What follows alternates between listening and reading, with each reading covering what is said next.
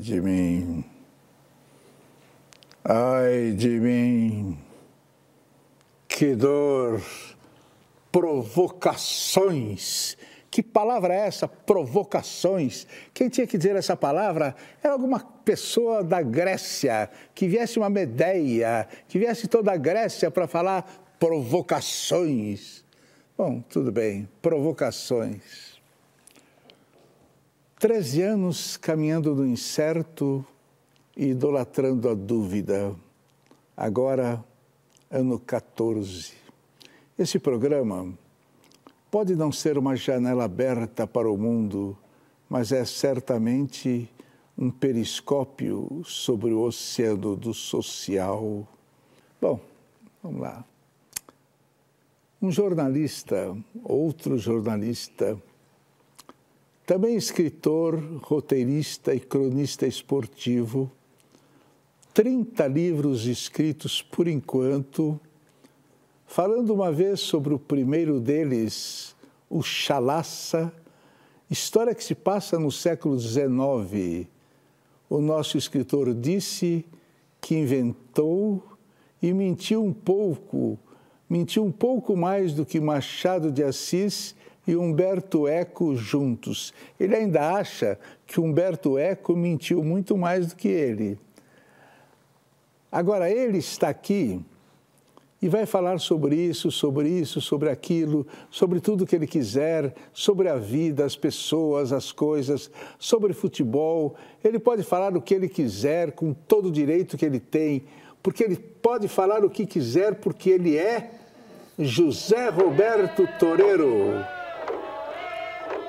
José Roberto Toreiro, você é uma pessoa muito querida entre as pessoas que se dão comigo. Todos eles gostam muito de você, acham você um belíssimo talento.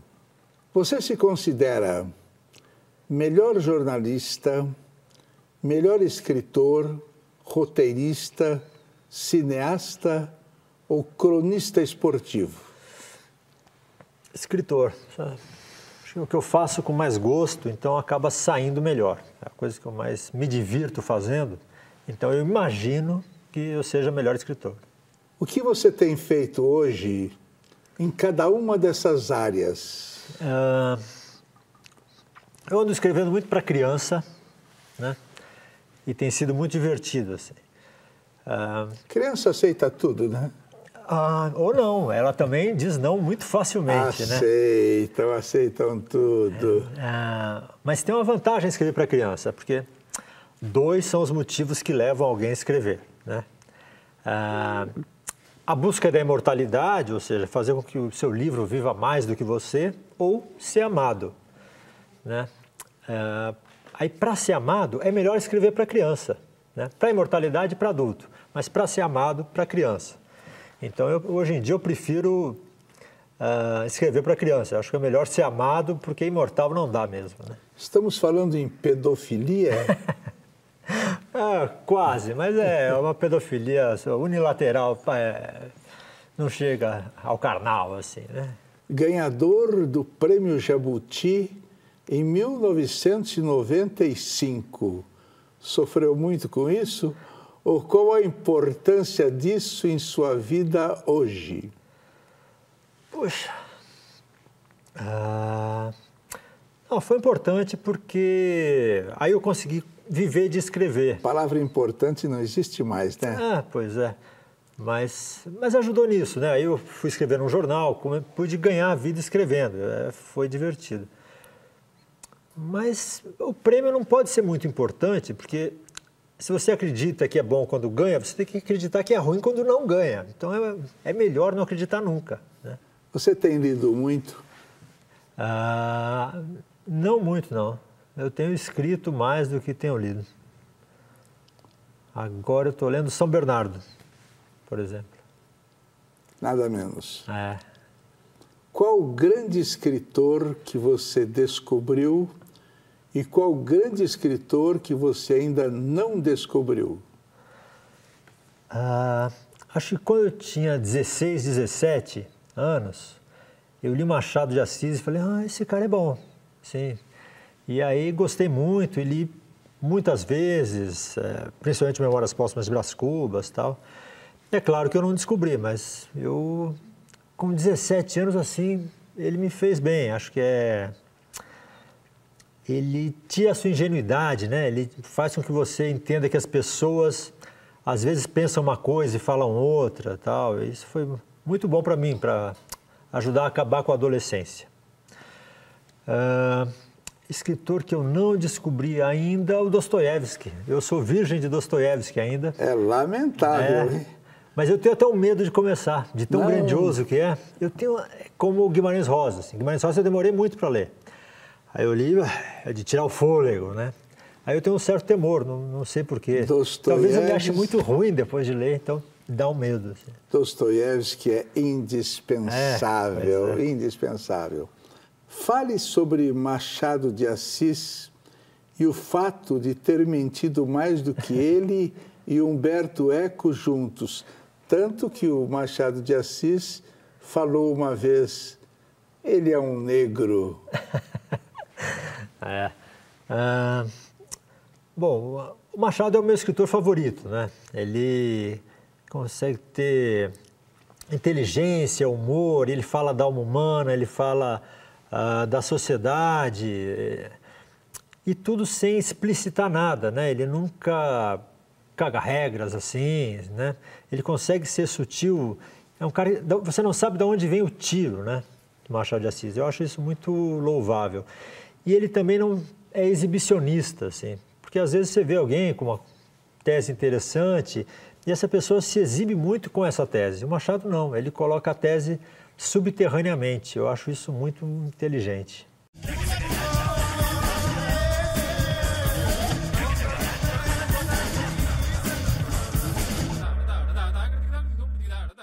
Em 2008, você declarou ao Estadão que, ainda jovem, leu Ulisses de James Joyce.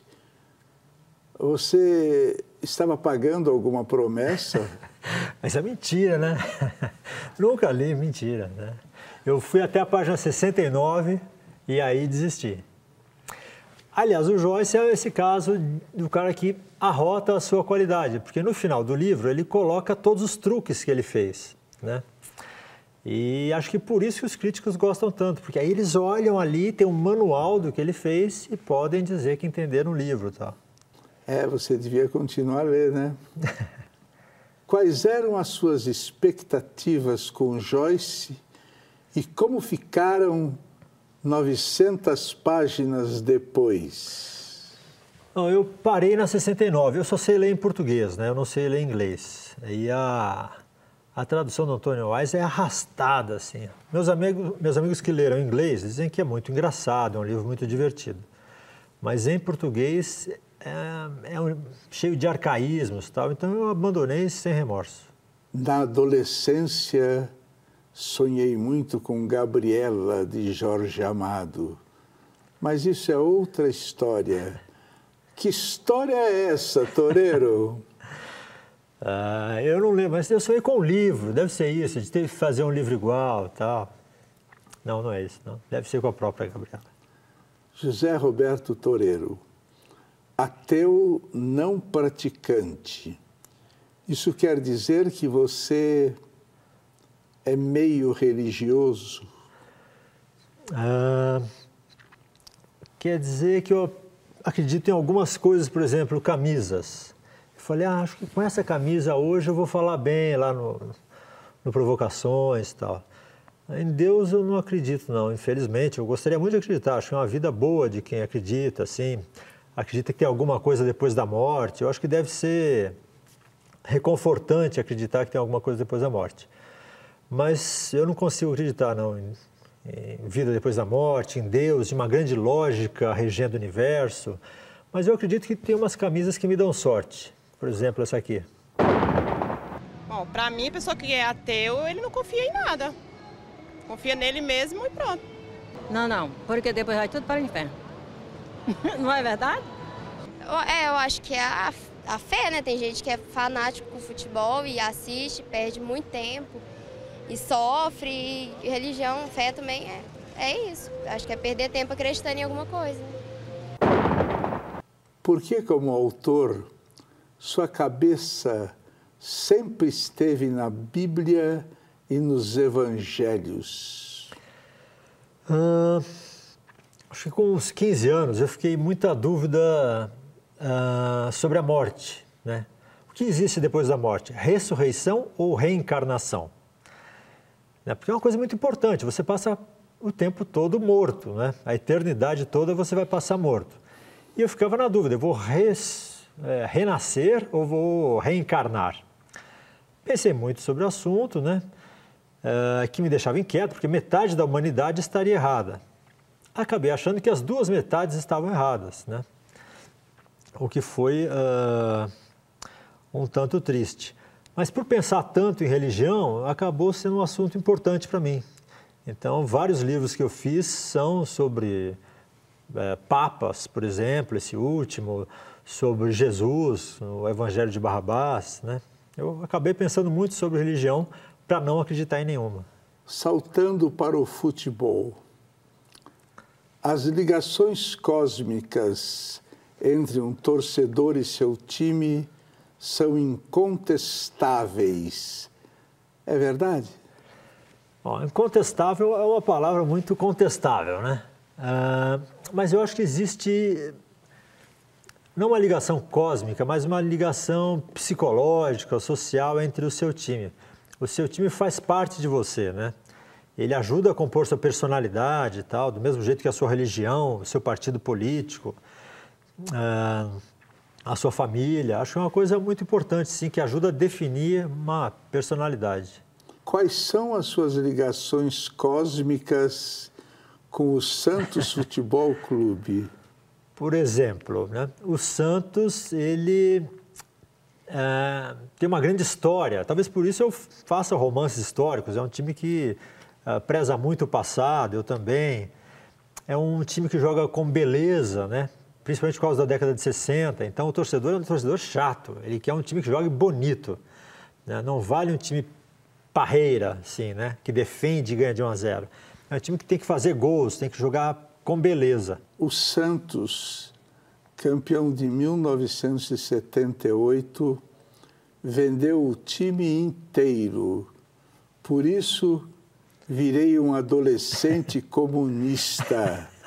Explica isso para nós. Bom, o Santos venceu o Campeonato de 78 com jovens brilhantes, né, jogando muito bem. Era um time com ah, Vitor, Nelsinho, Joãozinho, Neto, Gilberto Sorriso, Clodoaldo, Ayrton Lira Pita, Nilton Batata, Juari e João Paulo. Time lindo, né? E vendeu todo mundo depois. Acho que por conta disso, por essa decepção, né? Pela, pela falta do culto à beleza, o culto à vitória e tal, eu acabei achando que o comunismo era melhor do que essa coisa pobre do capitalismo que faz você vender um time tão fantástico. Agora, atenção. A venda de Neymar para o Barcelona não faria de você um anarquista? Fez. Não, agora Bacuninha é meu mestre. Né? Fez mesmo.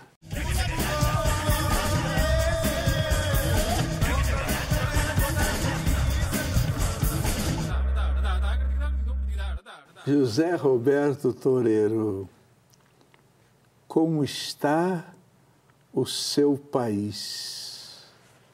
Ah, olhando a longo prazo, está bem, melhorou muito do que era no começo do século, né? Ah, negros já têm alguma coisa, não são mais escravos, mulheres não são mais escravas, tal. Então teve alguma melhora. Olhando no curto prazo, muda muito pouco, né? Ah, o que é uma pena. Podiam ser mudanças mais rápidas, podia ter mais investimento em educação, né? É... Porque é triste você não ter investimento em educação. Um cara que lê melhor, acho que ele se diverte um pouco mais, talvez, sabe? Ele tem mais chance de rir das coisas, de entender as piadas, tal. Acho que por isso que a educação acaba sendo importante. E o mundo, como está? Parece muito igual, né? O que sempre foi, assim, né? Mas com celulares agora. Você se considera muito engraçado?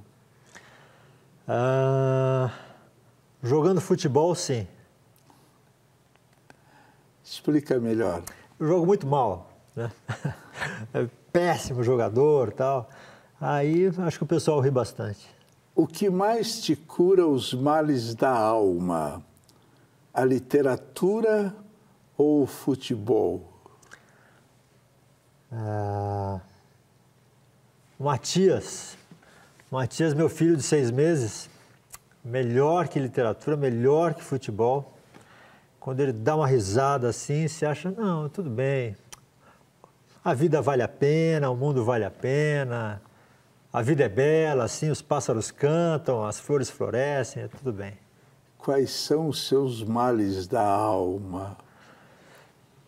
Ah, uma certa inconformidade com a inevitabilidade da morte. Eu acho isso muito triste, sabe? Ter a certeza que eu vou morrer. Eu acho isso uma falta de criatividade muito grande, porque a história de todo mundo acaba igual. É péssimo, né? Literariamente, todo final é o mesmo. Eu acho isso muito triste. Me diga uma coisa. Quem no Brasil, vindo em sua direção, você atravessaria a rua para não ter que cumprimentar? Uau, hein? Ah, ah, vários políticos, né? Sei lá, pior de todos. Como símbolo, talvez o Maluf seja o grande símbolo da, da corrupção, do sujeito que escapa das coisas, da lei, né? Eu acho que ele eu mudaria para nem passar perto. Assim. Quem maior mal causou ao mundo? A religião, o poder, os bancos? Eu acho que o poder acaba, nessa minha fase anarquista, né? Agora eu acho que o poder causa o maior mal, né? É um trio difícil, né? Mas acho que o poder acaba até usando bancos e religião tal, às vezes sendo usado por eles, mas acho que o poder causa mais mal. Os bancos são bravos, não? São bravos, são, e muito espertos, e muito inteligentes, e, e sem muito remorso, né? Você chora? Com facilidade. Né? Por quê? Ah, às vezes escrevendo, né? Uma cena assim que me toca eu choro. Em filme é fácil, né? Ah, nessa nova situação de pai, de vez em quando, só pela felicidade ali, tem, tem vários motivos. Você chora diante da beleza? Algumas vezes. Como é que você gostaria de morrer? É, tem que escolher um jeito, não posso não morrer. ah, uma resposta boa é, é, é, como a bala nas costas dada por um marido traído. Né? é mais divertido. Mas talvez por um grande inimigo político seria divertido. Né? Sim. E se ao morrer você descobrir que existe lá em cima apenas um imenso e silencioso nada? Ah, eu vou pensar assim, é pior do que eu pensava. Havendo reencarnação, como e onde você gostaria de voltar? Fico em dúvida entre ator pornô e monge budista. Qual pergunta você gostaria que eu tivesse feito, mas eu não fiz? Ah. Por que você escreve em dupla? Essa eu acho uma questão. Responda. Ah, escrever em dupla é uma coisa rara no Brasil, né? rara no mundo. Ninguém escreve livros, literatura em dupla. Em geral, fazem sozinho tal. Mas eu escrevo muito em dupla e me divirto muito assim. Eu escrevo geralmente com Marcos Aurélio Pimenta e acho que o livro fica melhor, né? porque são duas pessoas criando, duas pessoas cortando, eliminando defeitos e tal. Mas, estranhamente, tem um romantismo na literatura que não permite, que não aceita isso. Uh, Para atores, trabalhar em conjunto é fácil, no cinema é fácil, em roteiros de cinema é fácil, mas em literatura é meio proibido. É uma arte um tanto a favor da masturbação, né? Você sozinho ali e tal. Eu acho isso uma bobagem. Acho que o que importa é o produto final. Toreiro,